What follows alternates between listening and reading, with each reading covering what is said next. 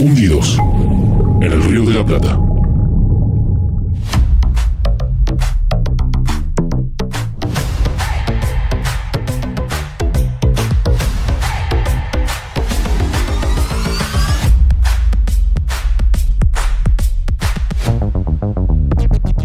¿Qué tal amigos? Bienvenidos una vez más a Hundidos. Tercer episodio de Hundidos. Seguimos ahí como un pedacito de nuestro submarino todavía a flote esperando que a ver si la Marina, la Prefectura Argentina o de Uruguay nos rescata, pero ninguna de las dos parece tener ningún interés. Eh, si están ahí, vengan, sáquenme, sáquenme a mí que soy el más importante, por favor. Eh, yo soy Vasco, estoy muy contento de estar de vuelta con mis queridos amigos de las dos costas del Río de la Plata. Eh, hoy empecé una dieta nueva, más bien ayer, que consiste en no dejar nada dentro del estómago eh, por haber comido algo intoxicado. Eh, no se las recomiendo, es horrible. Eh, conmigo están, como siempre, el querido Damián Castiglione Larva. ¿Cómo estás, Larvita? ¿Qué hace, Vasquito, querido? ¿Todo bien? Todo bien. Espero, espero que estés un poquito mejor. Hace un rato estábamos preocupados por vos. sí, hace un rato ibas a, transmitir desde el inodoro directamente. Yo, yo había preparado todo en el baño, pero bueno, por las dudas para hacerte la pata, ¿viste? Como que era una cosa de producción. Una cuestión estética.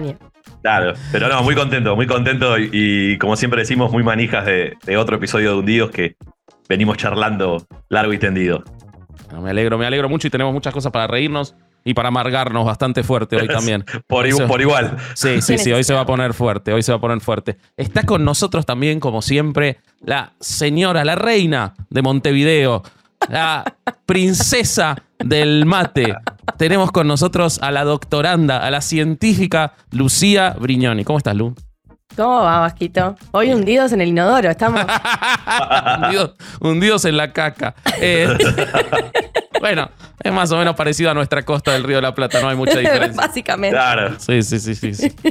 O sea, es que tenemos un muy amigo, lo tenemos que invitar alguna vez a que venga. Eh, los herejes lo conocen como el vagabundo, que se está encargando, es uno de los este, ingenieros a cargo de hacer la canalización de las cloacas de Argentina para que el Río de la, para que el Río de la Plata lleguen más potabilizadas del lado nuestro y a más profundidad. Una obra gigantesca con apoyo del Banco Mundial, súper interesante. Un día lo, deberíamos invitar a que la cuente porque la verdad está buenísima. Eh, trabajan, este, ahí sí trabajan eh, buzos, submarinos, todo. Todo, todo, todo. No sé cómo hacen para ver. Son X-Men para ver ahí abajo, pero está, está muy interesante. Me puedo llegar a desmayar. Perdón. Me puedo llegar a desmayar si viene el vagabundo a hablar de ese tema, ¿eh? puede ser histórico. Estaría buenísimo, estaría buenísimo. Sí, sí, sí, yo creo que tenemos que, tenemos que hacerlo y que Lu le haga preguntas técnicas que no pueda responder sería espectacular. Que quede, que quede expuesto y pierda el trabajo. Pero bueno, vamos a empezar Vamos a empezar, este, vamos a reírnos un poquito porque después viene fuerte, así que vamos a cambiar el orden esta vez. Eh, ¿Qué les parece si vamos con las placas, con la investigación exhaustiva que hacemos el señor Chavalón Soto y yo para cada hundidos y descubrimos... Chava. Descubrimos, un abrazo, chavita. Descubrimos los títulos verdaderos que se esconden detrás de lo que no nos quieren contar en las noticias. ¿Les parece? Pero antes de empezar, antes de ir a las secciones que ya quieren, los que ya nos miran, por supuesto, le queremos agradecer el público que esperamos sea muy creciente episodio a episodio, que nos están ayudando con los superchats. A ver, eh, les voy a explicar un poquito. Eh, cuando uno hace un estreno en vivo y tiene interacción, la gente envía superchats y con eso se hace la conversación con los que están en la transmisión. Nosotros no tenemos la posibilidad de transmitir en vivo porque grabamos muy temprano, eh, pero queremos lograr esa interacción también. Entonces, lo que pedimos a partir del episodio pasado lo van a ver en los separadores que armó Tute es eh, que ustedes envíen los superchats y los agradecemos en el siguiente programa y respondemos si hay alguna pregunta. Así que, ¿a quiénes tuvimos que mandaron superchats, Lu, en el pasado? Tuvimos el primer superchat de la historia de Hundidos, lo mandó Martina Nicolini durante el vivo. Fue la primera Vamos, que se Fiona. Vamos, Martina. El siguiente que mandó fue eh, Nicolás Yusim, pero eh, él había pedido que no lo nombrara yo, que lo nombrara Larva. Nicolás, muchas, muchas gracias, Nicolás, por tu super chat. Eh, es un gusto que nos estés acompañando en Hundidos y que se vengan otros. Eh. Le damos un par de episodios para que descanse, pero que después vuelva a los super chats. él, quería que le dijeran Nerdco. Y si lo puede leer Larva. Bueno, un saludo grande para el Nerdco. Nicolás, gracias por tu super chat. Ahí va. Nada. Y después, eh, desde Uruguay, Víctor Rodríguez Axiari o Axiari, no sé, mandó saludos a los tres y principalmente a la Yoruba, que es la mejor, y yo estoy de acuerdo con él. Tienes razón, tienes razón. Sí, y después de que terminó la transmisión en vivo, Astrid Burke, que siempre está ahí, nos apoyó también con un super chat. Así que muchas gracias. Gracias, para todos. Astrid. Siempre, siempre está en hereje. Una genia, siempre, Acá, siempre. En todos lados. Es Patreon. Astrid ayuda por donde sea posible. Creo que hasta merchandising tiene, que ahora va a salir el nuevo de Todo, herejes, pero eso se los tiene. cuento en herejes. Eh, en algún momento tendremos de hundidos, espero. Con los dibujos Sí. de, con los dibujos del negro Crescenti. Así ve, una moneda del negro. ¿Cómo? El propio logo, Gurice. Sí, claro, totalmente. Hasta, hasta, que no, hasta que no le llegue a Messi y a Suárez no paramos con el merchandising. Eso. Bueno, ahora sí, habiendo cumplido con esto, sigan mandando superchats, por favor. Vamos con las tapas falsas. Cada tapa por su nombre. Bueno, entonces, nada, chavalón preocupado esta semana me dice, tenemos que investigar este tema porque realmente a mí no me cierra esta noticia. Se las voy a leer. Son hermanos y se enamoraron. Tienen dos hijos y luchan para que se les permita casarse. Esto ocurre en España, eh, hay toda una cuestión, si bien no es ilegal eh, la mm, relación entre familiares, incluso entre hermanos en España, no está permitido que se casen, entonces salieron a contar su extraña historia, tienen hijos y, todo. Eh, estas personas se conocieron de adolescentes, bueno, da igual, la historia es rarísima, pero este, aunque no les parezca, no lo escribimos Chavalón y yo, este es el título verdadero, pero encontramos cosas realmente preocupantes atrás, entonces vamos a ver las bajadas. Son hermanos y se enamoraron, tienen dos hijos y luchan para que se les permita casarse. Fue la mejor forma de resolver dónde pasamos las navidades. Claro. Era un tema de logística al final. Claro, más práctico. Me parece muy inteligente, la verdad. O sea, eh, siempre no, que en la casa de mis papás, en la casa de los En lo tuyos, de los tuyos. tenemos Claro. los mismos, mucho más fácil. Mucho Claro. más fácil, aparte seguro se besan entre todos cuando llega Año Nuevo, re normal. Re normal debe ser esa Navidad. Me gustaría que hagan un reality show de esas fiestas, ¿no? Pocos regalos reciben, eso sí, pocos Sí, regalos. se te achica el, el espectro de personas Sí. que te van a regalar. Sí, Bueno. sí, sí, sí, sí, sí, sí. Ahora, los hijos. Los Sí, hijos sí. son, eh, son hijos sobrinos, ¿no? ¿Cómo, cómo es la Claro, historia esa? claro, O sea, claro. Legalmente, eh, O sea, sí. Se puede decir las dos cosas. Tipo, sobrino, vení, hijo, vení para acá, es lo mismo. Y en el día del padre y en el día del tío reciben regalo. Ahí es donde recuperan los que le faltan en Navidad. Está Claro. bien. Está bien, está ¿Hay bien. día del tío? Sí, acá sí, porque hay día de todo, porque hay que vender. Mirá, Eh, acá no. Ustedes le ponen semana de vacaciones y listo. Ustedes resuelven todo con semana de vacaciones. Falta el día del podcast. ¿Cuándo es el día del podcast, Vasco? Ah, te aseguro que hay. Después lo vamos a buscar. Te aseguro que hay. Pongan en los comentarios cuándo es el día del podcast y mándennos regalos. Por favor, superchats. Manden superchats, por favor. Vamos con la siguiente. Son hermanos y se enamoraron, tienen dos hijos y luchan para que se les permita casarse. Que sirva como advertencia. Esto pasa cuando obligás a dos adolescentes a quedarse en casa los sábados. Claro. Claro. Pobrecitos, las hormonas en efervescencia. ¿A quién no le pasó? Te castigan y te dicen, este sábado no salís y tu hermana tampoco. Y bueno, es el siguiente paso lógico. El siguiente paso lógico es este, ¿no? El aburrimiento es letal. Sí, sí, sí. Es culpa de los padres. Siempre. Siempre, siempre. Si siempre. vas a que- terapia, vas a llegar a esa conclusión siempre.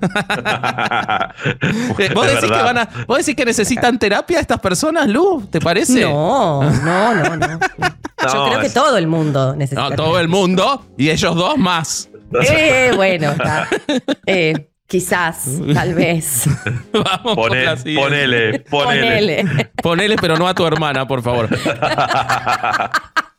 Grabaron el momento previo a que un oso los devore y la frase que se escuchó es estremecedora. Esto ocurrió en el 2003, era un, un hombre y su mujer que se encargaban de eh, cuidar o analizar a osos en, en reservas de los Estados Unidos y eh, sistemáticamente violaban todas las reglas porque consideraban, no sé, yo creo que estaban medio chiflados por lo que leí, consideraban que los, los osos eran absolutamente indefensos y que no le podían hacer nada a ellos. Y bueno, hubo uno con hambre y se los comió a los dos, ¿no? Pero Sí. si se fijan, en la noticia no dice cuál es la frase estremecedora, no lo dice. Entonces, Chavalón, Chavalón la tuvo que encontrar. Le ha pasado varias veces a Chavalón que le cuesta encontrarla, pero la tuvo que encontrar y la encontró. La encontró. Entonces acá tenemos. Grabaron el momento previo a que un oso los devore y la frase que se escuchó es estremecedora. El pobre es pobre porque quiere. Me parece bien que su última, su última expresión sea una, una toma de posición política. O sea, está bien. El tipo dijo, Y sí, yo voy a decir lo que pienso. Tal ¿no? cual. Era el momento. O sea, ya no lo pueden cancelar, no, no nada. Claro. Se ahorra el hate. Claro, es como el tweet más extremo, el del hombre. claro. Yo pensé que le había dicho, te dije que no había comido el oso, boludo, algo así. Como, Esa bueno, podría haber sido, pero no, esta fue por, por el lado político. Pero parece que hubo otras, ¿eh? no están seguro de si fue esa. Grabaron el momento previo a que un oso los devore y la frase que escuchó es estremecedora. Larva hace pis en las piscinas. Me parece bien la denuncia, me parece bien. Eh, alguien lo tenía que decir, Larvita. Me, me descubrieron. Igual lo dejé de hacer cuando me comentaron acerca de ese producto que hace como una aureola celeste en la pileta. Ahí lo dejé de hacer. Eso, eso no sería lo más preocupante. O sea, porque uno lo que tiene que pensar es que cuando uno abre los orificios corporales para que salgan cosas, entran cosas también. Ah, Claro. vos. Y el agua de la piscina tiene mucha cosa que no querés que se te meta, menos por ahí. Así que Mirá vos. yo- Wow, o sea que Pero- hacer pis en la pileta es peor para el pito que para la pileta. probablemente sí. Wow. Y- O para el imagino aro. que el- No, no, basta de hablar del aro, por favor. me imagino que en el mar corre lo mismo, Lugo, no, porque en el mar es un clásico. En el mar también. Lo que tiene el mar es que un clorito no le cambia tanto porque es como si hicieras una dilución infinita, ¿no? O sea, hay tanta agua y un pichicito está. En la piscina, como hay menos agua, podés llegar a, a ser más desagradable y más Pero concentrado. quiero, quiero que sepas. Larva, te voy a decir algo revolucionario. No existe el producto ese que vuelve azul. Nos, nos hicieron el cuento a todos. Yo me la creí. Vasco. Lo han puesto hasta en películas, pero no existe. Es mentira. Así que podés seguir meando. Eh, creo que el problema tuyo fue, como nosotros le decimos pileta, pero creo que vos entendiste que piscina era para hacer pis. En Uruguay, ¿cómo le Claro, dicen? Lu? exacto. Piscina. También, ah, piscina. Ok, ok, Sí. ok, ok. Para nosotros la pileta es la del baño y la de la cocina. Claro, para los mexicanos también. Sí, sí, sí, sí. Ya. Bueno, vamos con otra, porque hay más. Grabaron el momento previo a que un oso los devore y la frase que se escuchó es estremecedora. En realidad, nunca fui proctólogo. Qué fuerte para los pacientes eh, ent- enterarse ahí. Bueno, quiso confesarlo el hombre. En su último respiro quiso avisarle a los pacientes, a todos los que atendió, que nunca había sido proctólogo el hombre. Eh, Fuerte. no lo entendió Lu tampoco. No, sí lo entendí. Lo entendí. Pero me. Porque en realidad pensé que se lo estaba. O sea, confesando a la compañera, ¿no? No eran una pareja. Bueno, lo gritó, lo gritó en el aire. Se lo gritó en el Ah, aire. Alguien se lo contó. O sea, el tipo tenía no, que contar. yo pensando, ¿no? ¿Por qué le dirías a tu pareja que nunca fuiste proctólogo? A no ser que vos hubieras. ¿Por qué le va a decir a su pareja que el larva se pise en las piscinas? Tampoco, ¿no? Claro.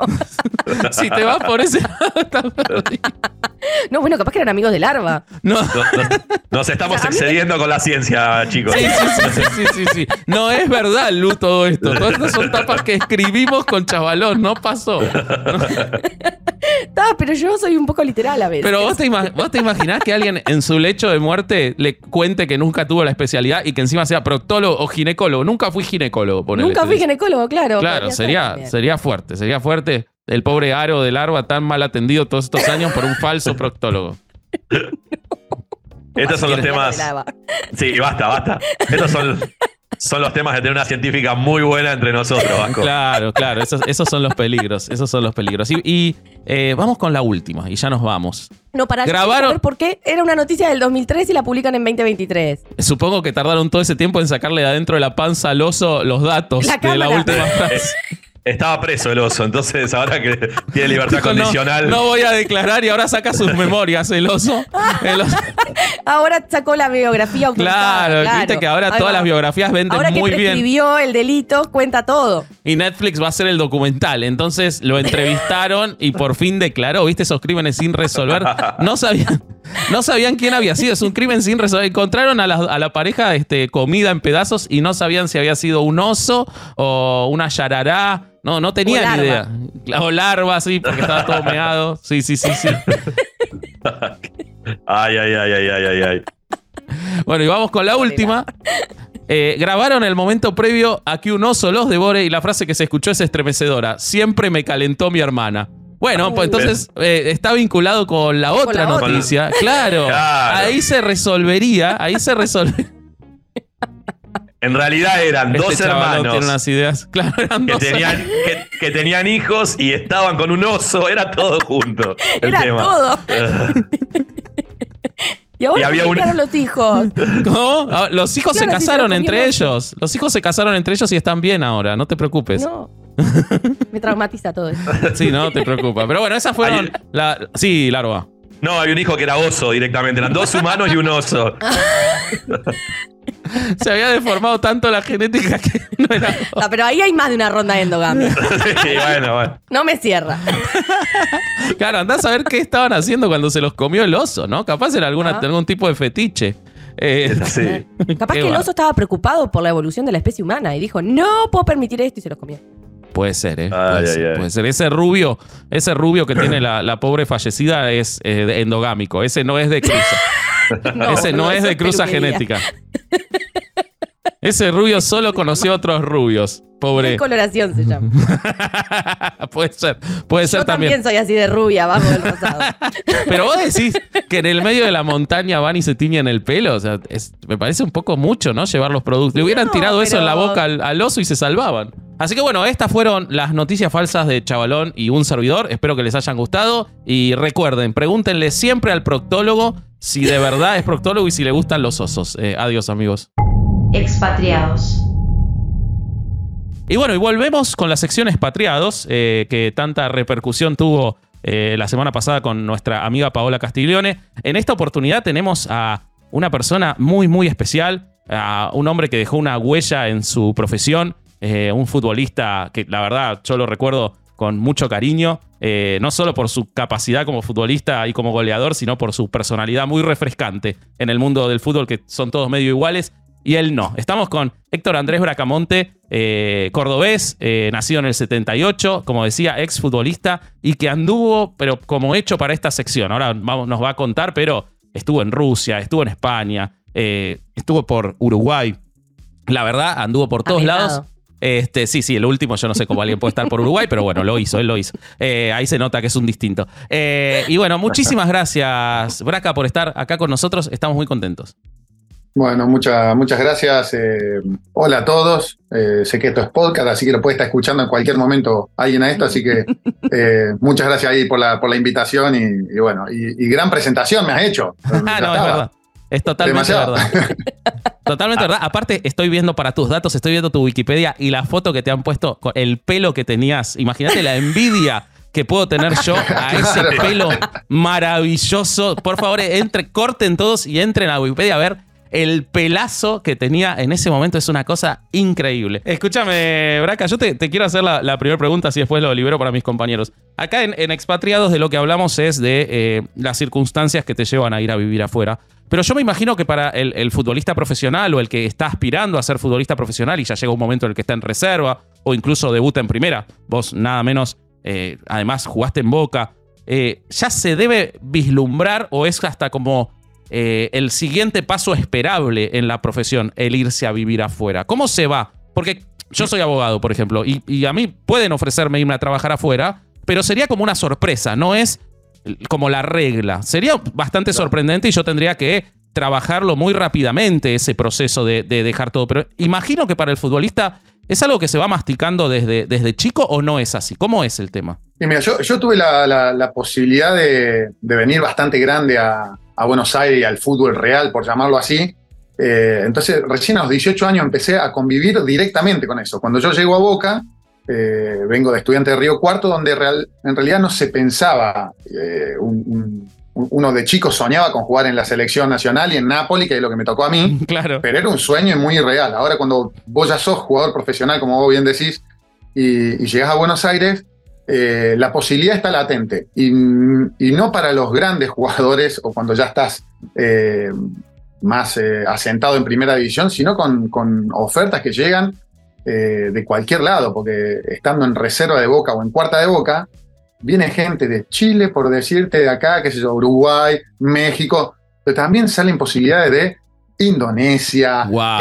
Vietnam, o sea, Bulgaria, Hungría, eh, mercados no convencionales, que eso sí te mueven más eh, a nivel de decir a dónde voy a ir y sobre todo porque no tienen historia futbolística. Entonces es mucho más eh, difícil esa elección que las que me tocaron a mí, que yo eh, por suerte tuve la posibilidad de desarrollarme bien en, la- en la- en- en el mercado, porque tuve muchos compañeros que tuvieron que definir, bueno, me voy a Costa Rica, me voy a Panamá a jugar, y eso no son mercados que vos decís, no, voy a Panamá a jugar y de ahí salto al Real Madrid. No, no eran eh, trampolines, sino que eran cuestiones que vos ibas por ahí por una moneda, pero te ibas del país, ibas a sufrir lo que sufríamos todos, y después no era un gran trampolín o una gran moneda que ibas a, a- a- a recibir. Entonces, eh, me parece que ese, ese margen de futbolistas profesionales o semi-pro son los que más sufrían en, en el momento de, de irse, o a irse a una tercera de Italia, a una tercera de España. Claro. Eh, eso es muy común y más dañino que, que por ahí lo que me tocó vivir a mí.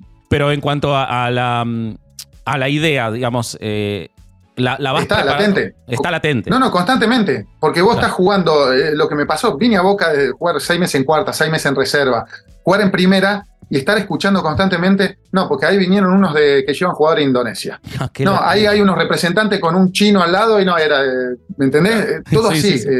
Qué me-. Bueno, el, el mismo mercado chino en ese momento, cuando yo empezaba a jugar en, en la primera de Boca, estaba muy fuerte. De hecho, se lo llevó al negro Moreno y a muchísimos otros que iban a otros equipos menores o a segundas y, y terminaban desapareciendo esos jugadores. Eh, Claro, y a una vida súper difícil. El- la propia dificultad de adaptación también, además de que son ligas menores, me imagino que la dificultad de adaptación cultural, eh, alimentar, lo que sea, también debe mermar en la calidad, en la capacidad ¿no? del, del futbolista, me imagino. Bueno, no lo sé, pero. Sí, sí, que- totalmente.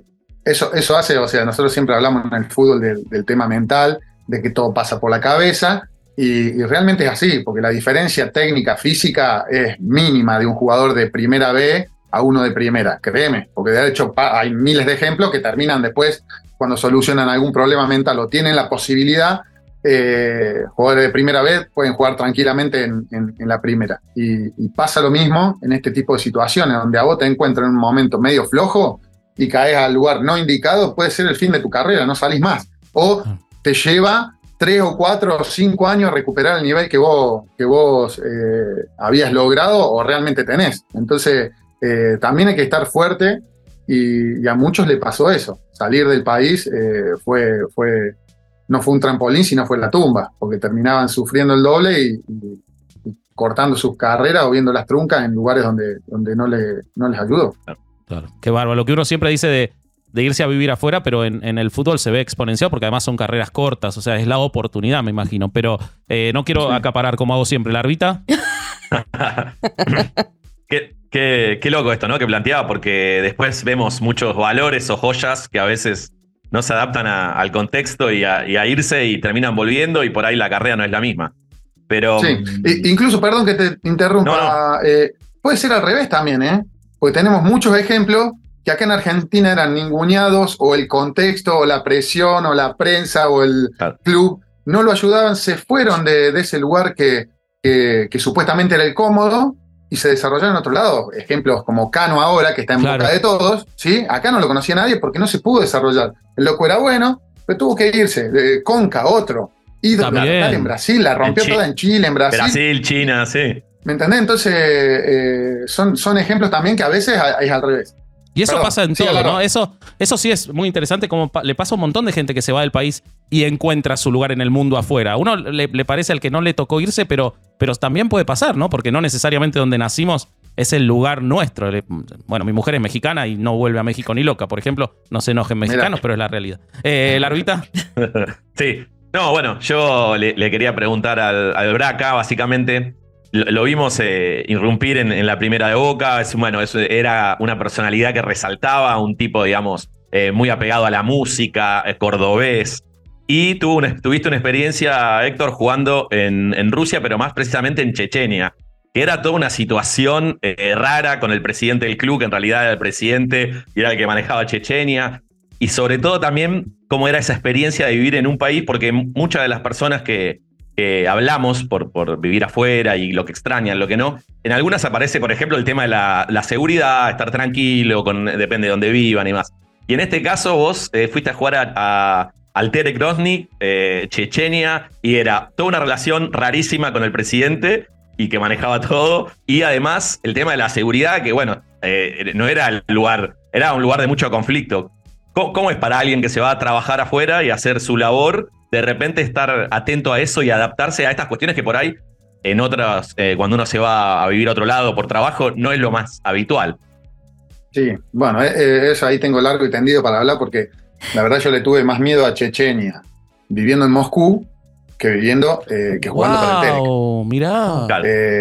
Hay, una, hay una cuestión de historia, conflictos. O sea, cuando yo llego a Rusia en el 2003, estaba plena guerra contra Chechenia. O sea, el diciembre anterior había sido lo del teatro. Lo del En teatro. 2004 fue lo de Beslan de la escuela, que murieron 400 pibes y ciento y pico de padres. Eh, eh, un ataque a una escuela el primer día de. de- por- por el Sí, sí. este Si quieren saber más de ese tema, hay un libro que se llama Cuadernos Rusos que lo recomiendo ampliamente y que cuenta esas situaciones puntuales. Es extraordinario, escrito por una periodista a la que después mataron por haber investigado esas cosas. Un libro extraordinario, pero, pero perdón. tranqui todo, ¿eh? Sí. No, bueno, el tema que estaban en guerra, como, están, como ir ahora a, a Rusia, hoy, hoy no es un lugar eh, ameno para ir. A mí me tocó ir en plena guerra con Chechenia, que terminó a fines del 2004. Eh, y hasta el 2007 Che- el Terek no pudo jugar de local en, dentro de Chechenia.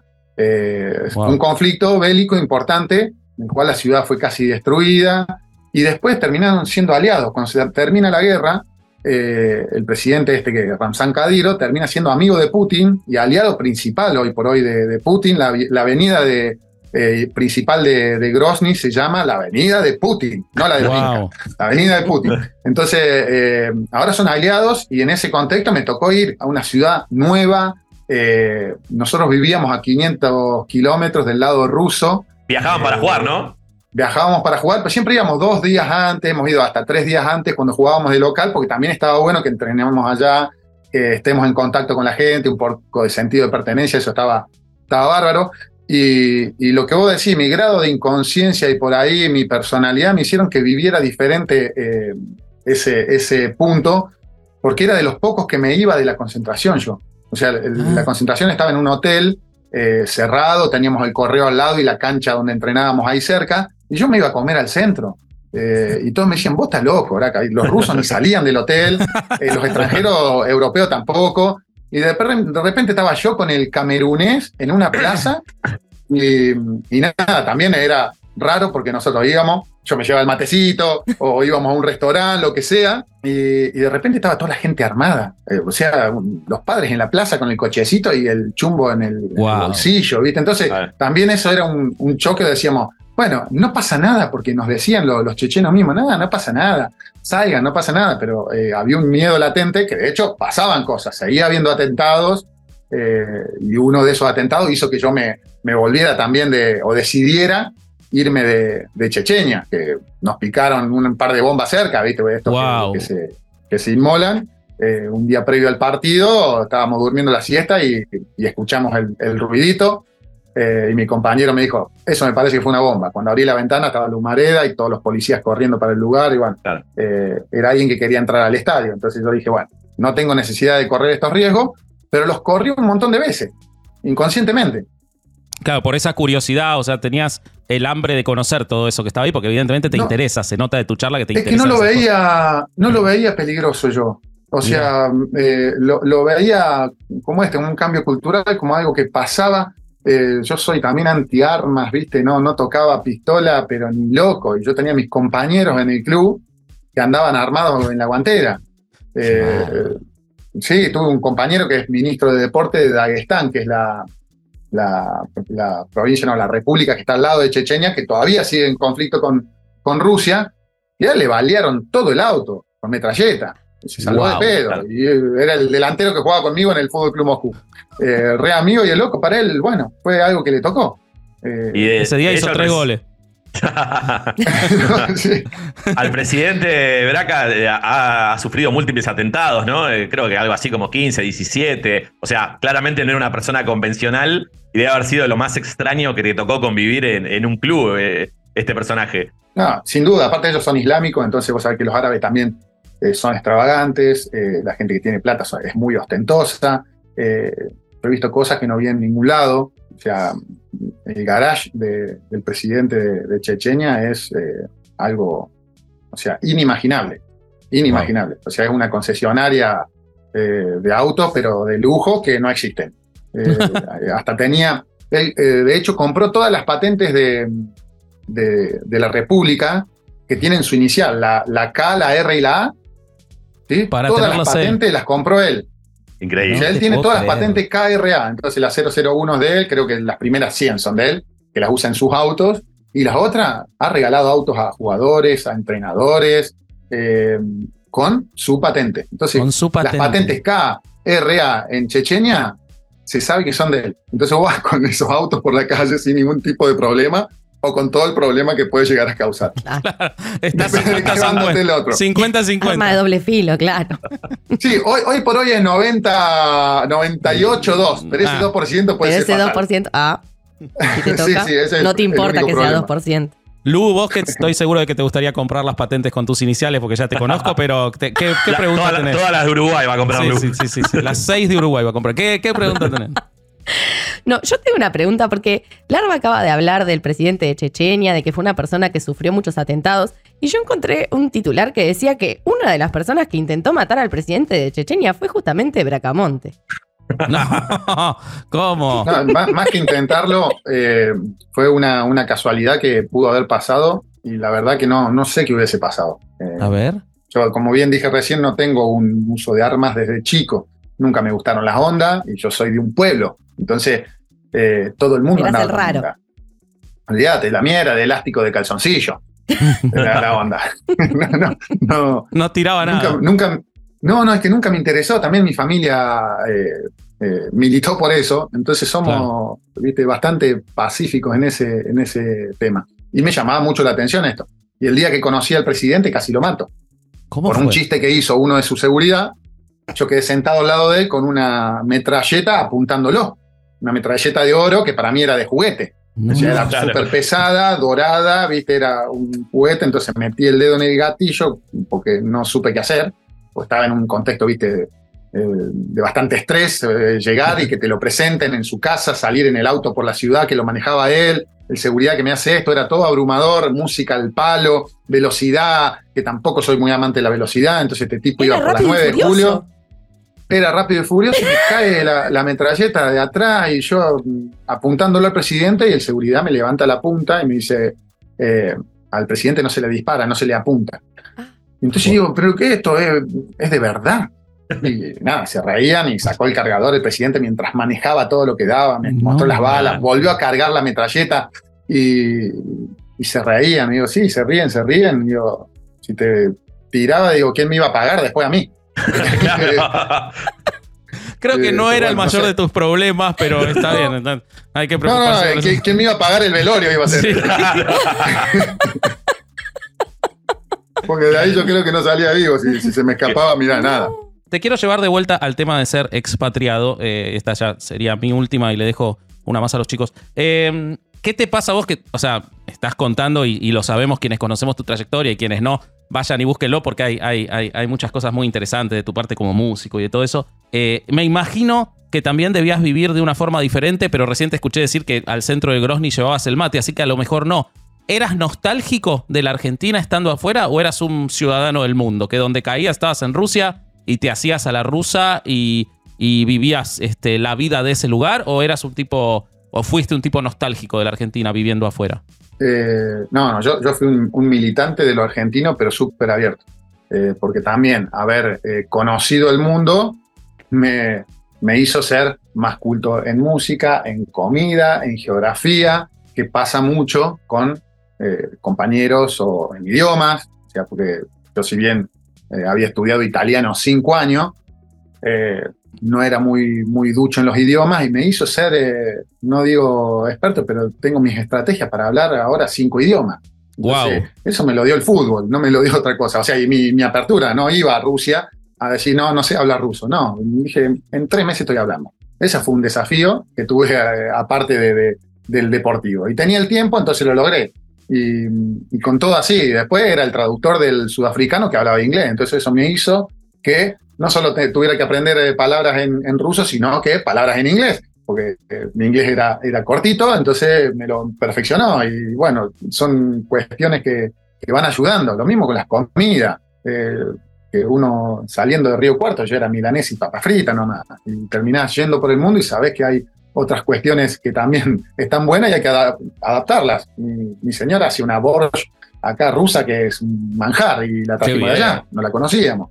Eh, entonces, eh, yo era un militante de Argentina, iba, ponía música argentina en los vestuarios, iba con el mate a todos lados y al polaco, al búlgaro, al ruso, pruebe, pruebe, tome.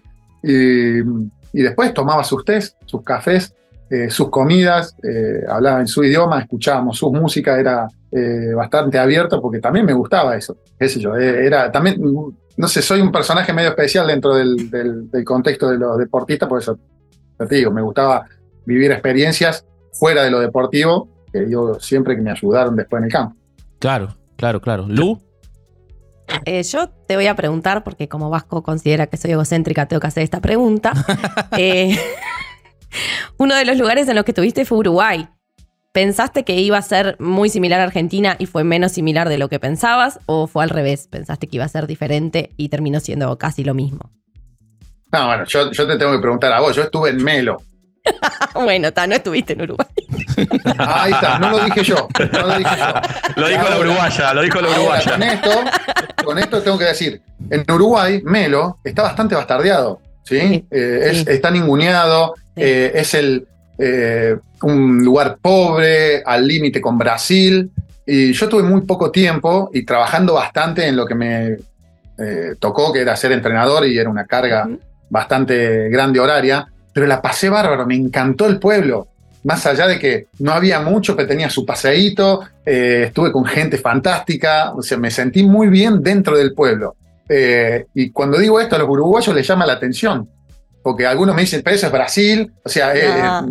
eh, no, no, es que me- lo he sentido, lo, lo he escuchado, por eso te, te dije, como para que haya una Claro, introducción, tiene- y yo la pasé bárbaro, y es un lugar eh, que nada que ver con Montevideo, Montevideo No, me no. encantó, o sea, Montevideo me voy a vivir, eh, porque también el, el uruguayo, viste, nosotros los argentinos eh, nos gusta la vida del uruguayo, pero acá Sí. queremos vivir diferente. eh, o hacemos cosas diferentes. A mí me encanta Uruguay, me encanta. Eh, yo la, la pasé muy bien, tiene unos lugares hermosos, Montevideo es hermoso, y en Melo la pasé muy bien. Así que, que- que nada, fue una experiencia muy buena a nivel personal, humano, más allá que la deportiva empezó muy bien y terminó muy mal. eh, son los detalles de, de la profesión que a mí no me, no me modifican en, en- en lo humano, que es lo que te lleva siempre, que es lo que queda. Qué bueno, qué bueno. Larvita, así cerramos y lo liberamos. Eh, a- sí, digo, hiciste una gran carrera, eh, fuiste a lugares por ahí que no, no han ido tantos futbolistas, pero bueno, imaginamos, como le pasa a todos los expatriados, que has tenido momentos más difíciles de replantearte si volver o no volver y demás. ¿De qué te agarrabas? Eh, la música, bueno, me imagino un, un gran compañero, tu familia. De- en- eh, ¿Cómo encara un expatriado, alguien que vive afuera y sobre todo en lugares quizás eh, un poco hostiles eh, para seguir adelante? eh, pensarlo a largo plazo. Me imagino esto, la familia, la música, la- algunas costumbres argentinas. Eh, ¿Te Sí, pasó? sí, yo- ¿Alguna vez dudaste? ¿Volver rápido? No, yo estuve con, con Fernanda desde el primer momento que nos fuimos a España en el 99, la primera vez, eh, y siempre me acompañó, o sea, tengo mis dos niñas que también se han bancado, eh, la más grande sus primeros nueve años en Rusia, se fue con dos meses, así que imagínate, eh, yo tuve el- la suerte de tener el apoyo familiar de pareja eh, y alguien que está conmigo que es bastante, o sea, si bien no somos iguales, nos complementamos bien, es bastante abierta y, y tiene una, una visión de, de la vida diferente eh, porque no tiene ni idea de fútbol, entonces eso también me ayudó a llegar a mi casa Claro. y que no me preguntaran qué pasó, por qué jugué, por qué no jugué. no. O sea, ¿Por qué no definiste de primera? Claro, nada que ver. sí, sí, o sea, ¿Vieron era para qué servimos todo- las que no sabemos de fútbol? ¿Vieron? ¿Vieron? Claro, no, Son no, mejores era- compañeros. Era un cable a tierra. Sí, totalmente. Totalmente. Yo, yo eh, me evadía de lo que podía ser eh, eh, dañino, que sea o exaltar sobre todo el triunfo o, o magnificar la derrota, que no deja de ser un deporte esto. Entonces, eh, tenía el, el- el- el hogar como hogar, ¿viste? Algo que, que me sacaba por ahí de, lo, de la rutina mía dañina. Entonces, eso creo que fue un punto importante. Y después, que para mí me resultó muy fácil el tema de la adaptación siempre. O sea, yo soy un tipo, o sea, que voy a un, a un lugar y no me, me la rebusco para no sentirme incómodo. O sea, es muy raro que yo vaya a un lugar y no, no me sienta cómodo. O sea, busco la manera de, de- de- de acomodarme. Eh, entonces, estuve en España, estuve en México, estuve en Uruguay, eh, bueno, ni hablar en, en Rusia, y, y en todos los lugares traté de buscar mi espacio de alguna manera. Lo que pasa que es difícil decir, no, tenés que hacer esto, lo otro, porque yo lo viví naturalmente. Entonces el tema de la adaptación para mí fueron siempre o desafíos, o a veces testearme a mí. ¿Por qué no entro acá? ¿O qué tengo que hacer? Che, nunca hice esto. Bueno, voy a probar.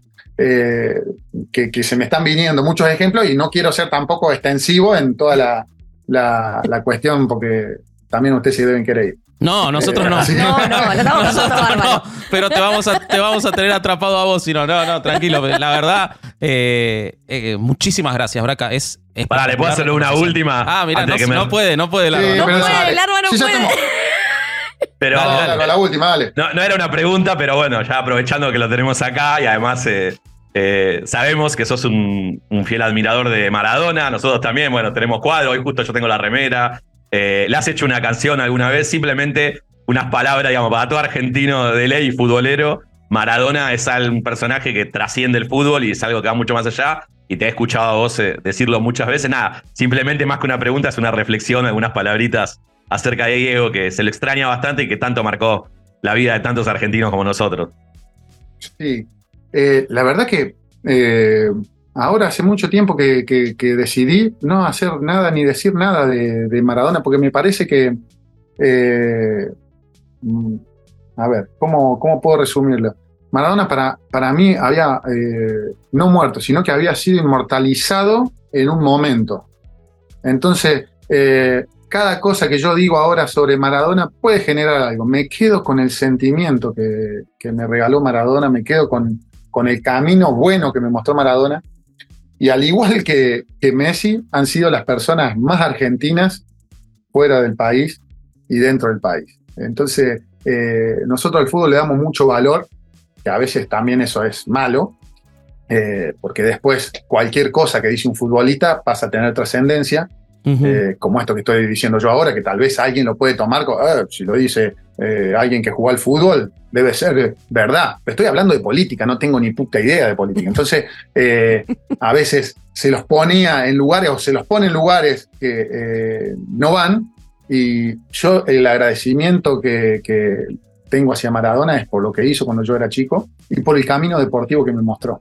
Sí, pues yo soy futbolista gracias a Maradona. Yo estudié italiano porque soñé jugar en el Napoli y me le planteé a mis viejos con 12 años y le dije, no, yo voy a ser jugador profesional de fútbol y voy a jugar en Italia. Así que me voy a estudiar italiano y voy al Nacional para poder seguir estudiando. No a la escuela que me querían mandar ellos, Mira. que era mucho más importante y mejor a la que, que la que fui. Eh, entonces, eh, yo le merezco agradecimiento a, eh, a ese Maradona de, de mis 12 años, de mis 8 años, de mis 15 años, que, que hacen que, que yo pueda tener esa camiseta ahí, que me haya podido comprar esa Fender y, y que tenga esta familia que tenga, porque sin Maradona yo no hubiese conocido tampoco a, a- a mi esposa ni hubiese tenido estos niños. Entonces, esta vida que yo tengo y amo, en parte se la debo a Maradona. No puedo discutir de otras cosas con, con la gente que, que hable de Maradona. Me parece No extraordinario. sé, me extendí de vuelta, ¿viste? No, no, no. me, pone, me pone la piel de gallina. Me, pone la piel de gallina, quiero eh, decirlo. Creo que no, nos pasa y creo que es la posición eh, prudente y es tan difícil ser prudente porque a veces te exigen que o banques todo o no banques nada y, y ninguna de esas posiciones son constructivas en nada en la vida. Entonces me parece extraordinario y, y- y siempre, siempre hablamos eh, para eso, para, para, para un punto medio y creo que, que fue extraordinario. Así que la verdad no podía terminar mejor. Muchísimas gracias, Braca, eh, por tu tiempo, por tus palabras. Gracias. Y más allá de que sabía lo fenómeno que eras, me sorprendiste igual. Así que muchísimas gracias. Yo tenía. eh, te quería agradecer, Braca, primero, y después tenía un par de preguntas más, pero me mandaron acá por chat privado una, un sticker Sí, de una sí, metralleta. Sí, una dorada. metralleta dorada. Dorada. Así que me asusté un poquito y te las hago por privado la próxima, no sé. O lo invitamos de vuelta muchas otro gracias. día. Sí, dale, Nah, gracias, gracias. Bueno, muchas gracias. Dale, Un abrazo grande. grande. Cuídense. Pasó esta semana. Bueno, amigos, espero que se hayan reído y mucho eh, y que hayan disfrutado expatriados y mucho. Porque ahora les traigo un sándwich de caca eh, para que se coman con sus oídos y sus ojos. Eh, una noticia espantosa, pero que bueno, no podemos dejar de tratarla. Fue. tuvo mucha, mucha trascendencia en toda Sudamérica en estos días, en particular en Bolivia, donde ocurrieron los hechos espantosos que voy a contar. Eh, como seguramente se enteraron, y si no lo hicieron, una investigación del diario El País de España eh, pudo llegar en el marco de una investigación más grande que lleva años el país eh, respecto de los abusos a menores en la Iglesia Católica. Encontraron, a partir de que se les facilitó, el diario digital en una computadora personal de un cura jesuita eh, español, pero que hizo prácticamente toda su carrera en Bolivia, desde 1960 hasta que falleció de cáncer en el 2009, eh, en Bolivia, en distintos lugares de Bolivia, eh, y que escondía un diario en su computadora en la cual revelaba haber abusado de cientos de chicos durante todos esos años, contando en el diario, y esto es lo que tiene de especial este caso para que podamos conocer la magnitud del horror al que son capaces estos abusadores sistemáticos que cada vez se cae más y lo vemos en herejes muchas veces esa careta de que es un accidente y de que ocurre en cualquier otro lugar. No, ocurre sistemáticamente en la iglesia porque eh, los abusadores y los pederastas saben que es un lugar donde van a tener protección. Y entonces por eso ocurre. De hecho, este hombre confiaba en la protección de los jesuitas, eh, la orden de nuestro papa argentino Jorge Bergoglio Francisco, eh, y que ha encubierto a muchos abusadores. y la tuvo no solo en vida, sino hasta después de su muerte. pero finalmente eh, una persona cercana, que era a quien este hombre le había facilitado esta computadora para que se la cuide en muerte, porque él sabía que lo que tenía en esos diarios morbosos en los que reflejaba todos los eh, detalles de los cientos de abusos en cargas separadas, con fecha, con nombre o con descripción de dónde había conocido a los niños y de qué había hecho. Eh, ese diario le fue entregado por esa computadora por la iglesia después de fallecer eh, murió de un cáncer a los 62 años, este tremendo monstruo llamado Alfonso Pedrajas, eh, y le permitieron que le diera su computadora a quien él decía que era su novio, su pareja mayor de edad, eh, pero al que le contó todos estos detalles y este hombre lo guardó durante una cantidad de años hasta que lo entregó, o sea, entregó la información. y quien le entregó la computadora para que la guarde y que nadie más la viera fue la propia iglesia, que conforme se puede ver en, la, en, la, en el propio diario, en las 350 entradas con encabezamiento separado por lugar y fecha, eh, él refleja no solo los abusos que cometió, sino quiénes fueron todos los superiores que sabían que ocurría esto y lo fueron eh, encubriendo. Se trata de al menos siete superiores provinciales y una decena de clérigos bolivianos españoles que encubrían sus delitos y las denuncias de las víctimas. Eh, en el diario, él habla del cinismo que se muestra a esta persona. Él habla de cosas como eh, errores, accidentes. Él confunde sistemáticamente las violaciones a menores de edad con relaciones consentidas homosexuales, que él también las tenía y que me parece perfecto que las tuviera. Eh, si bien estaba violando una regla absurda y ridícula de la Iglesia Católica, eso no es un problema mío, eso es un problema de ellos, pero para mí eso no implica nada. Y de hecho, gracias a, esta su última relación se sabe que ocurrió todo esto. Habla de eso como pecados, como meteduras de pata. Eh, se avergüenza, pero dice que tiene una enfermedad y cuenta todos los detalles. Todos, todos, todos, todos, todos. Eh, y por suerte, por suerte, esta información espantosa ha llegado a las manos de la prensa y ahora, después de todos estos años, la iglesia se dio cuenta y está iniciando causas penales. ¿Qué les pasa a ustedes con estas noticias como, como lectores, como me imagino, sobre todo en el caso del Arba, no sé, Lu, porque Uruguay por suerte vive su religiosidad de una forma muy, muy diferente, pero estamos imbuidos en la cultura católica. Entonces, ¿qué, pasa con, estas cosas con ustedes? Y a, mí me pasa, bueno, primero indignación, claramente, por otro lado, analizándolo, pienso que por suerte hay que agradecer, pareciera, pareciera que tenemos que ser agradecidos, que por lo menos se salió a la luz, ¿no? Entonces, eh, desde ese lado me, parece completamente indignante, repito. Y, bueno, obviamente las medidas que vos contaste que leyendo la noticia a partir de las memorias de, este ser nefasto, eh, pero siempre tarde, siempre después de la jugada, siempre con el diario del lunes, y volvemos, a mí me, lleva un poquito a la reflexión que hicimos en el episodio 1 con lo de Jay Mamón. O sea, hasta este momento nadie sabía nada, nadie sospechaba nada, no había ninguna, ningún comportamiento raro. Creo que la respuesta es obvia y, cada vez que la repetimos agarra más enojo, que es que sí se sabía y que como bien dijiste vos, Vasco, eh, la iglesia en esto a veces es especialista en encubrirlo. Entonces, no pareciera que es una historia de nunca acabar, lo cual es bastante triste en algún punto y nos enteramos bastante más tarde que cuando sucedieron los hechos y ni me puedo imaginar, bueno, el sufrimiento de los, de los implicados y demás. Ah, y aparte que son revictimizados, ahora, ahora te cuento si querés que eh, el, novio, la pareja, que es quien recibe esta, esta computadora, cuando la revisa y encuentra todo esto, si bien él sabía de los pecados que había cometido el monstruo este, porque así se los refería, no, no tenía idea de la dimensión. Y cuando se ve tan sobrepasado por lo que encuentra que imprime, eh, hace una copia en DVD del archivo de esta computadora y se lo envía al hermano de este cura en España. Evidentemente no está claro, pero el hermano lo imprimió por alguna razón. Supongo que habrá tenido o la intención de denunciarlo o incluso lo denunció a la iglesia porque hay evidencia de que la iglesia lo siguió encubriendo. Porque claro, no están encubriendo a este hombre, se están encubriendo a ellos. Eh, Y entonces estas copias impresas quedaron en un depósito de, de la familia, en, un- en una guardilla, y lo encontró el sobrino que en vez de llevarlo de vuelta a la iglesia, porque intentó llevarlo a la iglesia y no le hicieron caso, se lo llevó al diario El País. Si no, no se sabría. O sea, todo el accionar para que se sepa, que vos decís, eh, es de particulares. La iglesia no tuvo intervención en que se sepa, por el contrario, sí tuvo intervención en que se encubra. Eh, no sé, ¿qué, qué, qué- qué pensás, Lu? Y más o menos lo mismo que pensaba de lo de Jay Mamón, como dice Larva. Me molesta muchísimo que este tipo supiera que tenía la impunidad, no solo de hacer eso con todo el, el apoyo o el encubrimiento, o llamémosle como sea, de, de la iglesia, sino que lo escribió. O sea, tuvo el tupé Tremendo. de dejar registro de lo que le hizo a todos esos niños, niñas, no sé qué tipo de víctimas prefería, pero eh, es, es brutal, porque el loco, primero que está esa negación de, ay, es un pecadito, es una macana, ay, me estoy equivocando. No, flaco, estás cometiendo un delito y estás completamente seguro de que esto en tu vida se va a saber. Y Claro. se supo después de su muerte, porque aparentemente a esta persona que se vinculaba con él se ve que en algún momento, no sé, le dio culpa, asco, remordimiento, no sé, y decidió contarlo. Pero su idea era que no se supiera nunca. Entonces, ¿para qué lo escribió? ¿Por qué lo escribió? Se, se regodeaba en eso y por eso necesitaba dejarlo por escrito.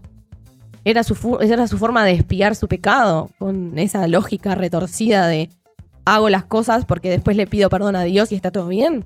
¿O era el morbo no. de coleccionar y de Y yo, acumular? iba- yo, iba a apuntar por ese lado, me parece, ¿eh? porque si no, al momento de volcarlo sobre un archivo, sobre un cuaderno, te tiene que llamar, te tiene que hacer ruido en algún momento. Puedes ser consciente Claro, de- del encubrimiento, pero en algún momento te tiene que hacer ruido. Yo le iba a apuntar por el lado que dice el Vasco. Hay algo de morbo ahí de, de- de estas Sí, como el personas. de todo. asesino serial que guarda tokens o recuerdos de, de sus víctimas. O sea, era ta, su forma. En vez de sacarle una foto a los pibes, escribía en su diario. Hoy, 23 de marzo, Sí. ta, no sé. Lo- Lo que pasa es que volvemos siempre a lo mismo. Hay todo un andamiaje de, de encubrimiento y todo está entrelazado.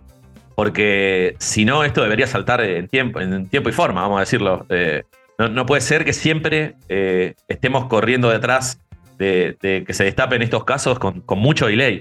O sea, es, es algo, la verdad, da vergüenza.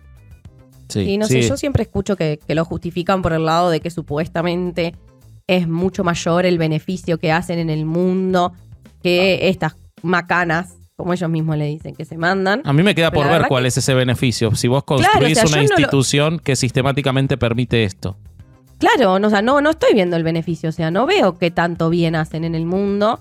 Eh, yo lo que veo es que son una organización que se dedica a, lucrar y a, y a- y a, este, ¿cómo se llama? Violentar niños sistemáticamente. O sea, porque si vos me dijeras, eh, o sea, ¿cuál es el sesgo? ¿Es que los violadores de menores se sienten protegidos para estar en esa institución y saben que ahí adentro lo van a poder hacer sin ningún prurito?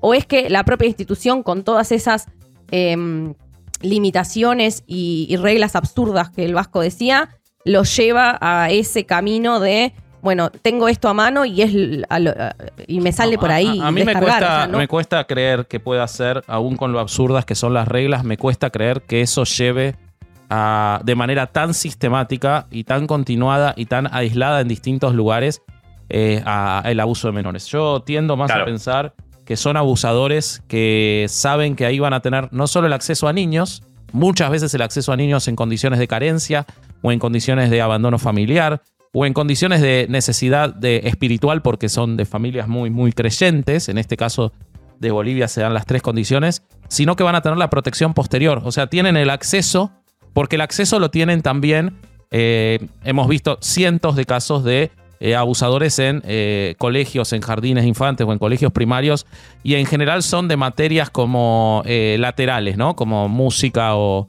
educación física. Y vos decís, bueno, y ya, y cuando buscan la historia se sabe que ya antes de entrar a ese lugar eran abusadores menores o tenían alguna historia vinculada. Pero ahí no ti- tienen el acceso, pero no tienen la protección.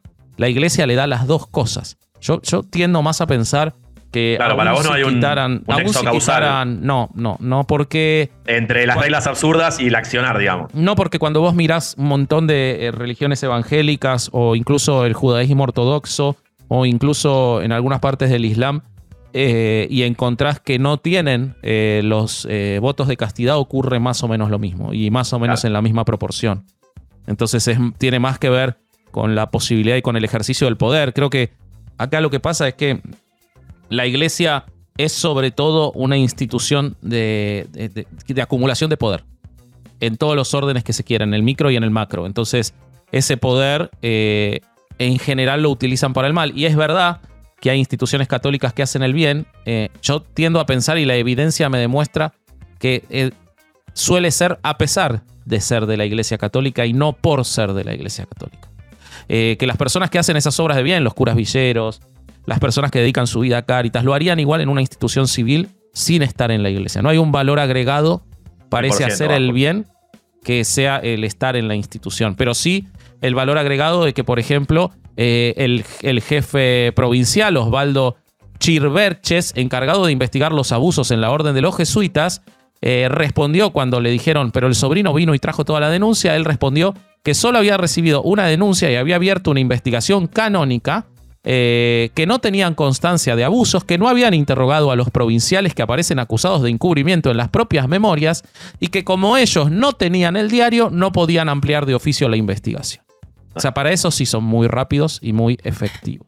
Sí, a ver, Ah. el abuso no deja de ser eso, ¿no? Un abuso de poder. Sea abuso sexual o abuso de cualquier tipo, el tema es esa, la relación de poder que ellos tienen. Se separan como en ese pedestal de superioridad moral, ética y todo lo demás. Y desde ese lugar este, tienen acceso a las víctimas. También tienen el poder de hacerle sentir a las víctimas que son culpables, de que tienen como toda una cantidad de, de formas de coercionarlas a que no digan nada, porque me imagino que estos niños o no dijeron nada en su momento porque los convencieron de que Dios los iba a castigar o andás a ver qué cosas de esas que convencen las iglesias a la gente, o no les creyeron. Porque Ujú. mirá si el cura, que es una persona que es casi Dios, este, va a hacer esas cosas. Entonces, Totalmente. es todo un círculo vicioso de, de, de vulnerar a, a- a las víctimas. Y ahora, obviamente, las van a revictimizar porque si está tan detallado y está tan, tan explícito todo, no hay forma de que, de que zafen de que se sepa sus nombres. Totalmente. A mí me, me sigue sorprendiendo la capacidad de esto que decíamos, de reacción y argumentativa ante un- cuando se destapa un caso de esto. Bueno, obviamente ya fallecido este cura, obviamente también después eh, había otros involucrados que fueron separados y más, pero me, me- me sigue sorprendiendo eso, cómo son tan sueltos. Ah, no se podía hacer esto, ¿no? Como que lo Ups. tiran así, eh, no se va, ah, cierto, perdón, che, no se podía, estas sí, cositas que hizo un cura. Claro, mm, claro. Y lo hacen como quien dice cara de piedra, decimos acá. Es, es insólito, es realmente insólito. Totalmente. No, pero ¿qué pasó con esos siete superiores y diez? No sé Nada por ahora, porque está abierta la Los, as- investigación. los ascendieron, los ascendieron. Está abierta la investigación penal, pero eh, como depende de que la iglesia aporte un montón de información y facilite, nada.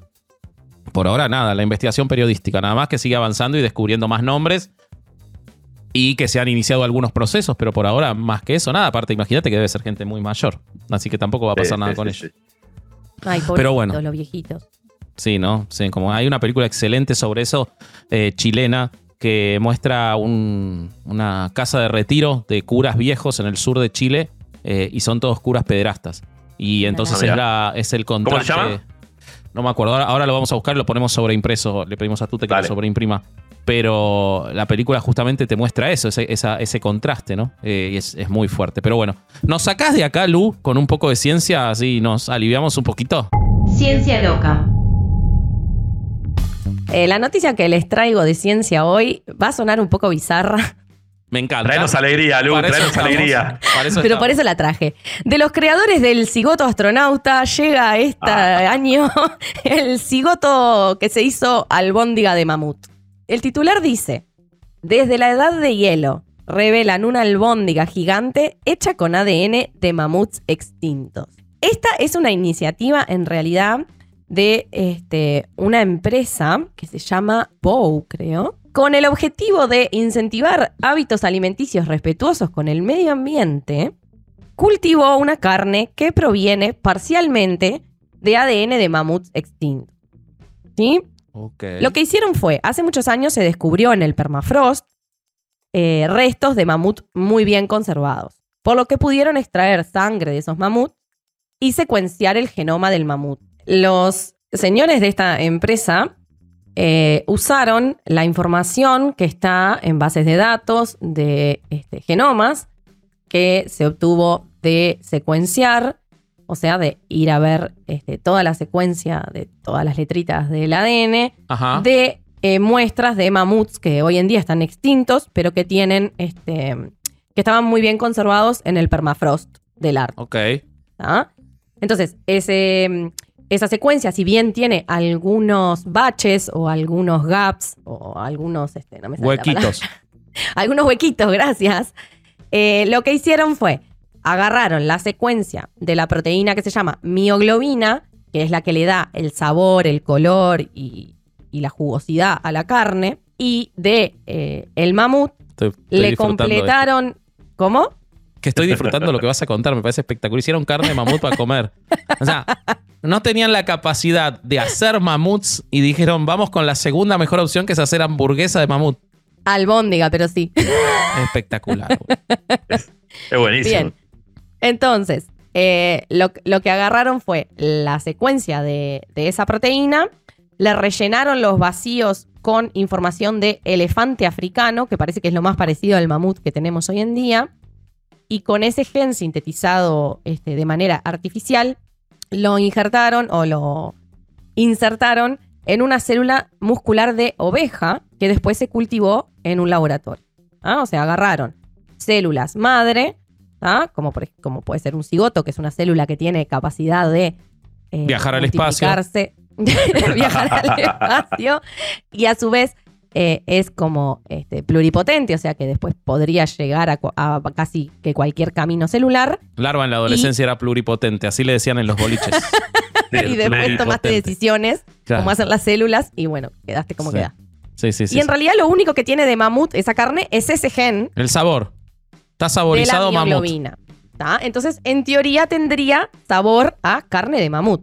Pero el tema es que Pero es carne cultivada, o sea, no es carne de ningún animal que mataron, es carne cultivada. no, es carne cultivada eh, en una Ah. placa, en un en algo en el laboratorio. ¿tá? Agarraron la célula y le pusieron las condiciones óptimas para su crecimiento y esa célula se reprodujo muchas veces hasta que quedó una bola de carne. Ok. Por o sea, las células solo trabajaron para hacer carne. Claro, porque eran células de músculo. Pero escúchame, eso más allá de, de- de que yo no arrancaría con sabor mamut, no, eso es como poner una heladería y estrenar tu heladería con sabor rosa mosqueta, ¿no? O sea, yo no arrancaría así la heladería. Pero Che, un saludo a- necesitamos un gusto que pegue, ¿no? Claro. Y metele mamut, metele mamut.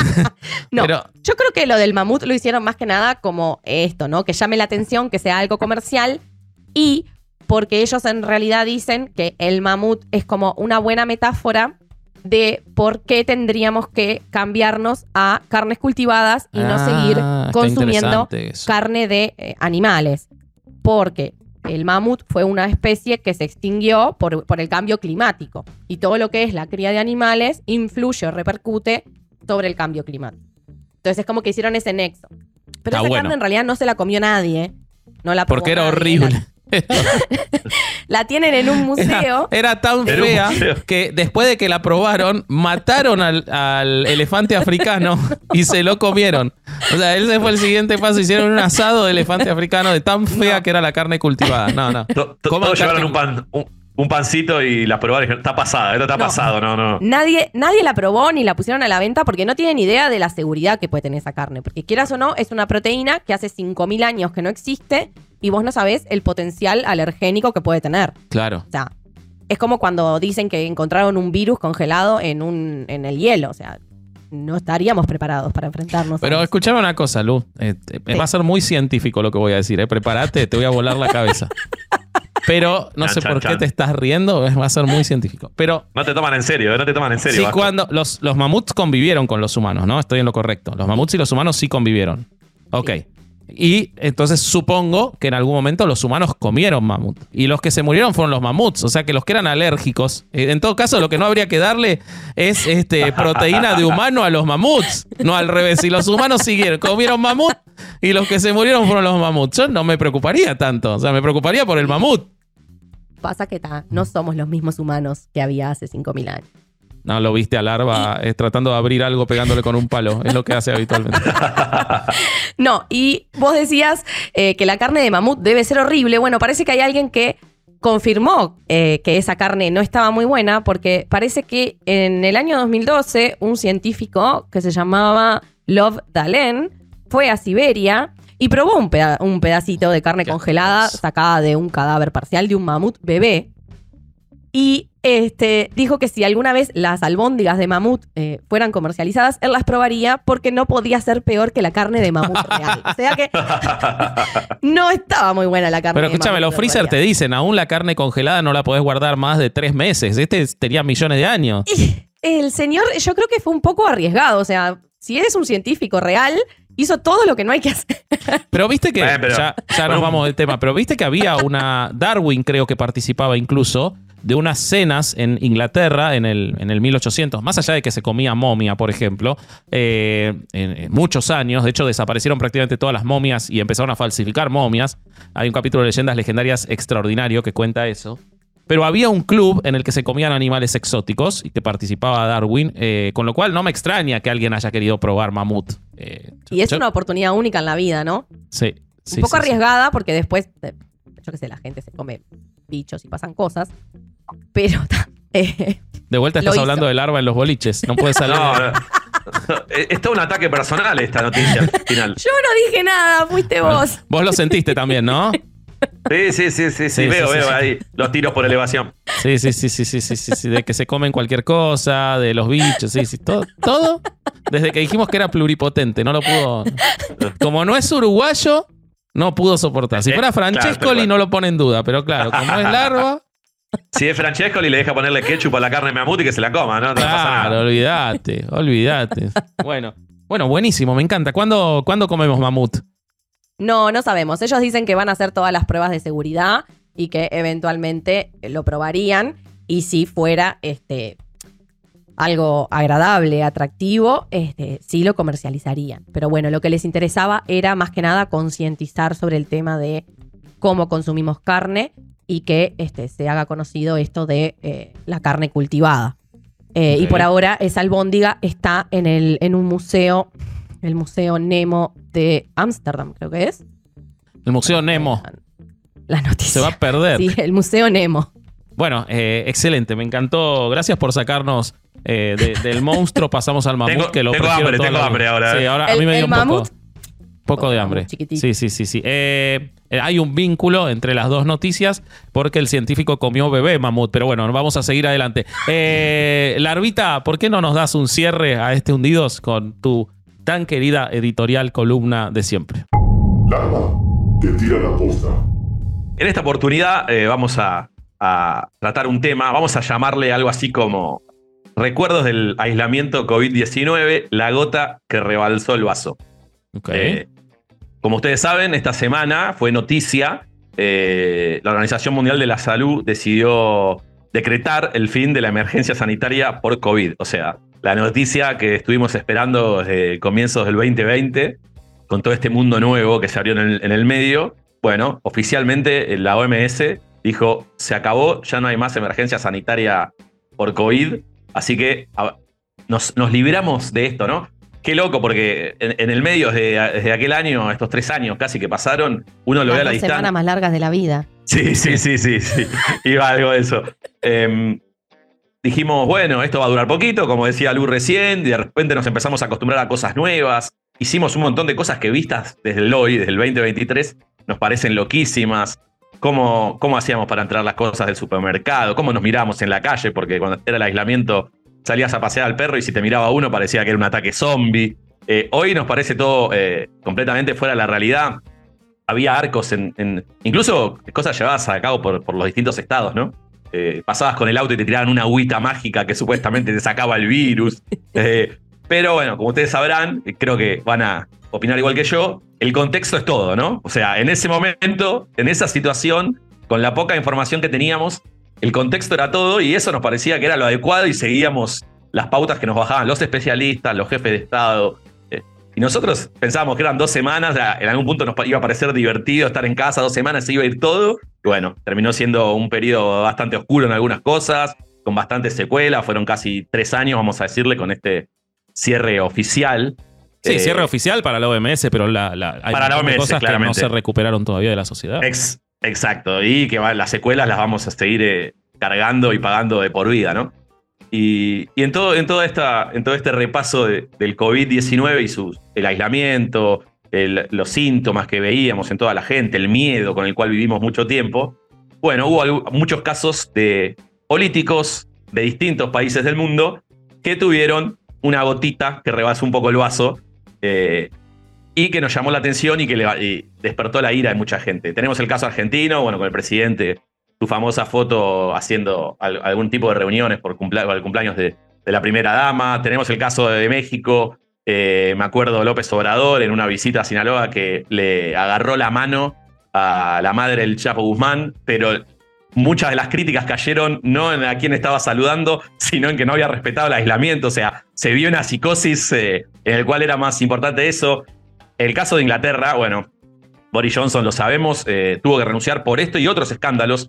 Pero lo loco era que gran parte de la opinión pública, si ustedes van. Sí, eh, sin duda la trascendencia que quedó respecto de Boris Johnson es que hizo una fiesta en el, o que su personal hizo una fiesta durante la pandemia eh, y de Alberto Fernández también eh, el aprovechamiento que supo hacer eh, la oposición o, o- o- o quien sea es mucho más potente de esto que de un montón de cosas objetivamente más, eh, por decirlo amablemente, inútiles que hizo eh, este gobierno vigente en Argentina.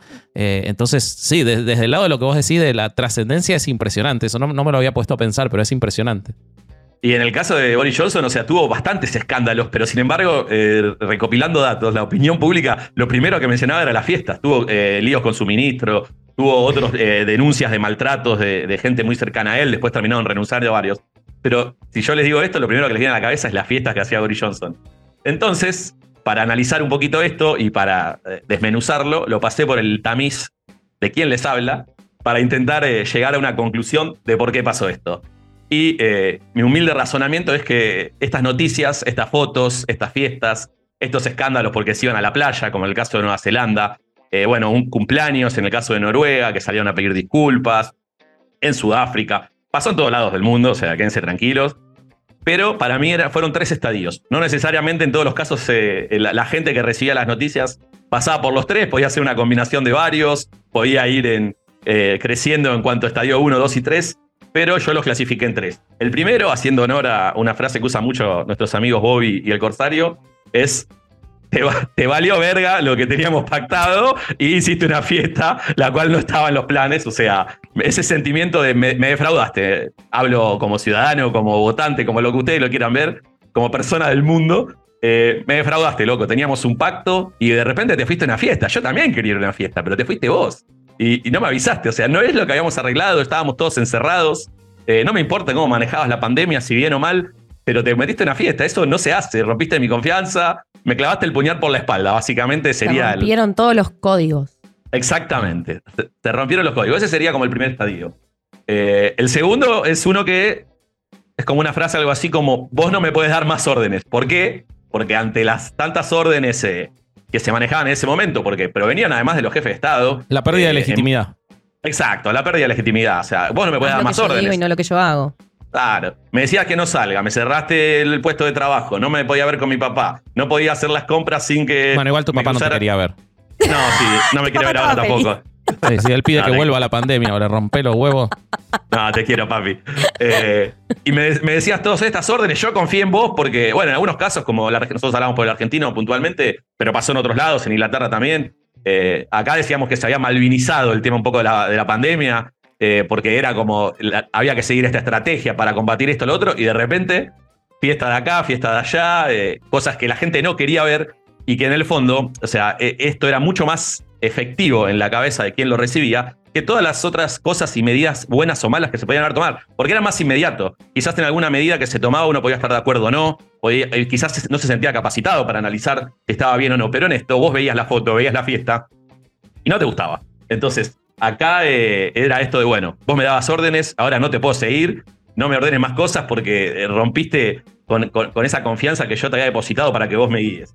Y la tercera, eh, básicamente, es no solo hiciste la reunión o la fiesta o rompiste todo lo que pregonabas y yo te seguía, sino que además no te importa nada. ¿Por qué no te importa nada? Porque encima te sacaste fotos en muchos casos. Hay fotos de fiesta, fotos de fiesta, fotos de gente en la playa, fotos de asesores teniendo relaciones eh, eh, escondidas con otra gente, fotos de reuniones gigantescas, fiestas clandestinas. De todo, todo lo que no O sea, te sacaste la foto, nunca lo vamos a entender.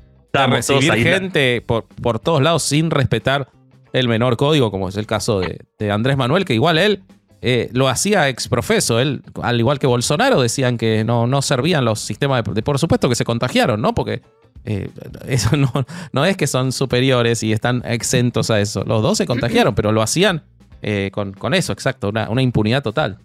Y obviamente, como dice el Vasco, en los casos, eh, hay casos, bueno, que no, respetaban o no comulgaban tanto con la idea de- del aislamiento y demás, pero los que lo, respetaban a rajatabla, los que te señalaban con el dedo, los que más o menos si vos salías a, no sé, a comprar agua, eras casi un asesino, de repente verlos a situaciones así, eh, cuando uno por ahí no podía disfrutar de sus amigos, los chicos no iban al colegio, no te podías reunir, eh, tenías que estar lejos de los tuyos, era como muy chocante. Así que era una combinación, algunos pasaron por los tres estadios, te valió verga lo que me habías prometido, no voy a seguir más tus órdenes y encima no te importa nada, o sea, tenés la total impunidad de dejar registrado todo en imágenes, en, en mensajes de texto, en mensajes de texto, se me cayó el, el documento, pero WhatsApp. Telegramas. Es, es un grito de los tres estadios, yo creo que muchos pasaron por los tres estadios, un grito, al grito de, o sea, basta, basta de, de, de versearme, de hablar todo del pico para afuera, todo lo que me dijiste no lo cumpliste. Y bueno, eh, a la larga o a la corta se lo hicieron saber a, los distintos gobiernos. Yo creo que con mucho atino, porque hay, una ruptura ahí en la confianza y en la forma de manejar la pandemia, eh, que, cambió, viró con, con estos, con estos detalles. Volvemos a lo que dijimos antes. Después hay que ver qué parte manejaron bien o mejor, la parte del aislamiento, hay gente que era muy negacionista y demás, pero acá eran hechos puntuales que no gustaron y ahora es difícil. Eh, es como cuando corre un rumor que después es difícil revertirlo. Bueno, no es como en el caso del estrés que vimos con Lu en el otro episodio, que uno lo podía revertir. Acá lo que ocurrió ya marcó un antes y un después. Sí, Y- totalmente. Es muy valedero, ¿no? Porque yo te- yo te- era una- Yo te agrego algo breve, pero eso también te lo sumo a la Organización Mundial de la Salud, que ahora estamos, o sea, el, el marco disparador de tu.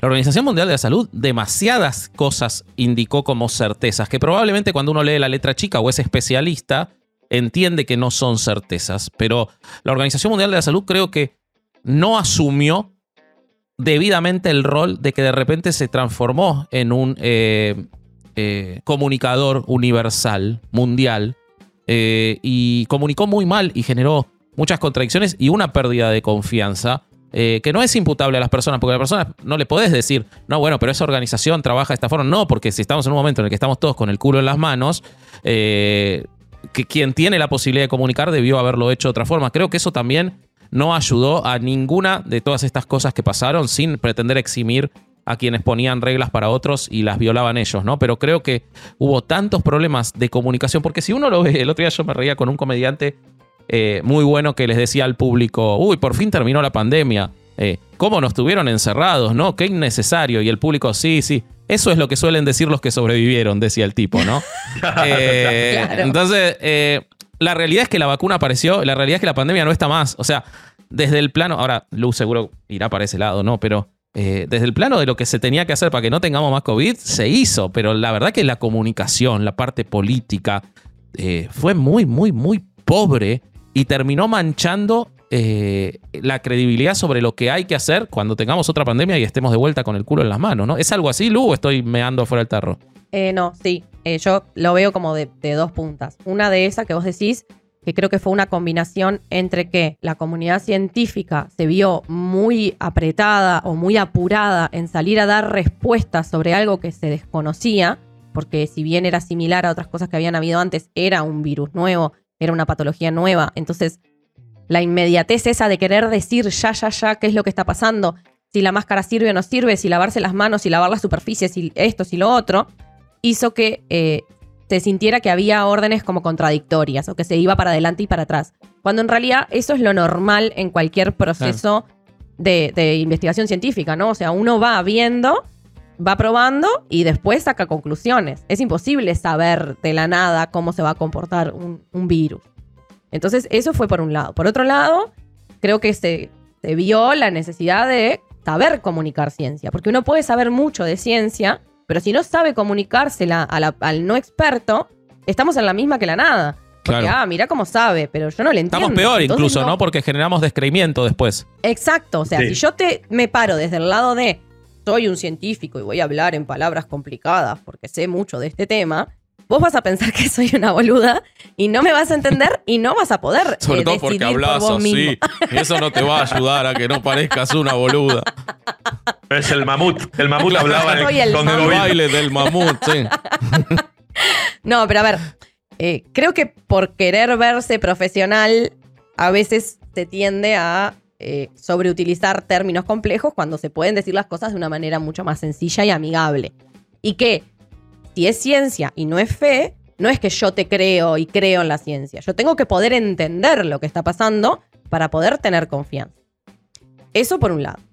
Y por el otro fue que también los medios de prensa, por querer tener el titular, por querer tener el, la primicia, capaz que salieron a eh, entrevistar gente que no era la idónea o este, la, la que podía dar este, la, la- la mejor información. Digo, creo que en algún momento hasta, yo qué sé, un geólogo hablaba de, de- de vacunas. Era tipo una cosa medio bizarra. Sí, sí, sí. Y- sí. Y sobre el caso puntual que habla Larva, yo creo que lo que más le jode a la gente, lo que más molesta, son las injusticias y los privilegios.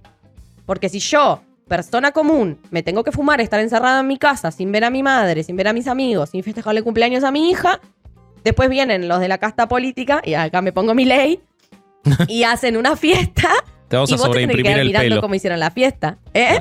Te sobreimprimimos en la peluca de Miley Eso, ahora. pónganme la peluca. Que tú te hagas la magia, por favor.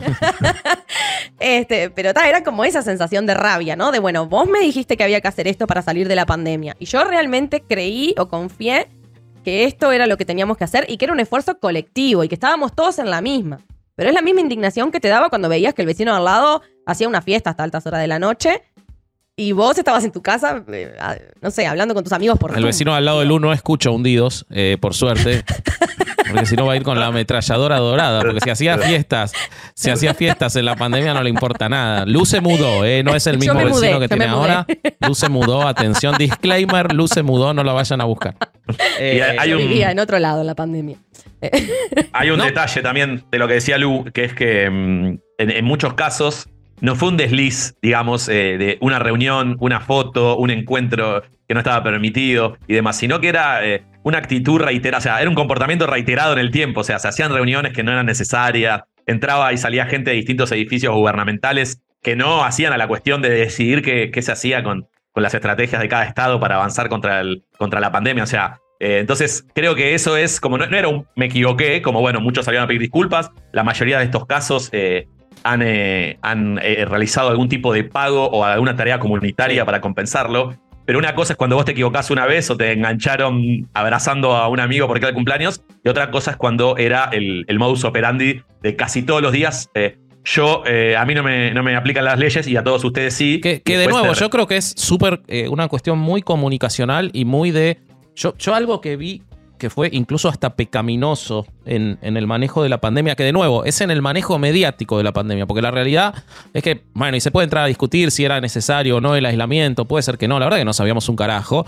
Y Exactamente. con el diario Por eso dije lo del fácil, contexto. ¿no? Se Lo podría haber contexto, muerto ¿no? mucha más gente, a lo mejor no, que, no. La realidad es que hoy no se muere más gente de COVID, esa es la realidad. Todo lo demás es anécdota. Pero yo no tengo ninguna duda de que todas esas personas, esos jefes de Estado del mundo que hicieron todo eso, antes de hacerlo, le preguntaban a su jefe de asesores eh, científico, che, ¿yo puedo hacer un cumpleaños?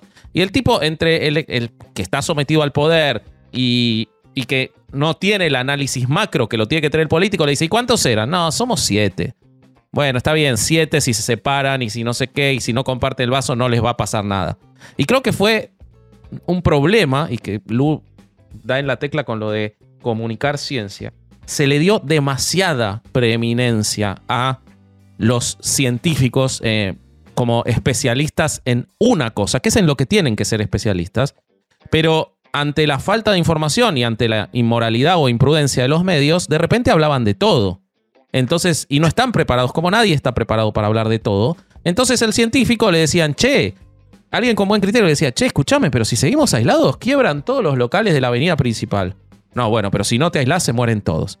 Y él está, está diciendo su parte, que es exclusivamente de su parte. Él no tendría que estar expuesto a opinar sobre qué pasa con la economía de esa familia. Pero sin embargo, le daban ese lugar y lamentablemente opinaban. Y estoy seguro que en política, yo no creo que ninguno de esos políticos se mandó solo a hacer la fiesta. Estoy seguro de que preguntaron. Lo que pasa es que no le tienen que preguntar al científico si se van a contagiar. Le tienen que preguntar al asesor de prensa el quilombo que se les va a armar. Sí, sí, sí. Y evidentemente, digamos, eh, varios hab- habrán preguntado y caen en el, en el tercer estadio que mencionaba recién. No te importa nada, porque encima se sacaban las fotos, lo ponían contento. O sea, no entiendo. Si, eh, si estamos nosotros tres y hacemos una reunión clandestina, yo creo que todos vamos a decir, chicos, en Cualquier Unidos no reunión sacamos, con no vos sacamos es fotos. clandestina. No, no hay reuniones con vos legítimas. Chicos, peligroso. nada, nada de fotos, ¿eh? Nada de fotos. Nada Pero bueno, foto, claro. Eh, Estaba esa necesidad, evidentemente, que bueno, algunos lo, lo- en el análisis lo podemos eh, llamar impunidad muchas veces porque crees que estás más arriba, que a vos no te aplican las normas, que, que no te va a pasar nada, que vos tenés unos privilegios, como decía Luke, que los otros no, y vas y te sacás la foto igual y después se filtra. Así que, bueno, es, este es el resumen. Muy interesante. La verdad- encantó- La verdad que sí, nos soltaron la mano en ese sentido, la confianza les valió verga. Esta frase la voy a usar cada vez que pueda porque me la enseñaron Bobby y el Corsario. Eh, no les importa nada y todas estas fiestas, estos actos, estas cosas que nos mintieron fueron la gota que rebalsó el vaso. Excelente. Son unas criaturas estúpidas. Me encantó. Mejor cierre Me todavía. encantó. Bueno, terminamos el tercer hundido. Yo lo terminé de milagro. Me duele la espalda, la garganta. Eh, estoy, me puse, Con frío, con me frío. puse un Y busito eso que hablaste en el poco, medio. ¿y Vasco? Como siempre, sí. Son unas criaturas estúpidas. Eh, escúchame una cosa. ¿Dónde te encuentra la gente? No, no tu vecino, al que acabas de denunciar. ¿Dónde te encuentra la gente en redes, eh, querida Lu Grignoni? Eh, a mí me encuentran como Lu Brignoni. En Instagram es Lu-Brignoni. Y eso. Ok. ¿Y a vos, Larvita? Y a mí me encuentran en Larbeli con B corta y doble L en Instagram y Castiglione Dami en eh, Twitter. Bueno, yo soy vasco.hereje en Instagram porque odio Twitter, así que no tengo Twitter. Eh, nadie debería tener Twitter. Dense de baja de Twitter. Voy a iniciar la campaña Dense de baja de Twitter. Eh, El Vasco no sabe, no sabe. Y, y a Hundidos lo encuentran como Hundidos Podcast en Instagram. Síganlo, suscríbanse, denle a la campanita, así les anuncia cuando salen los nuevos Hundidos.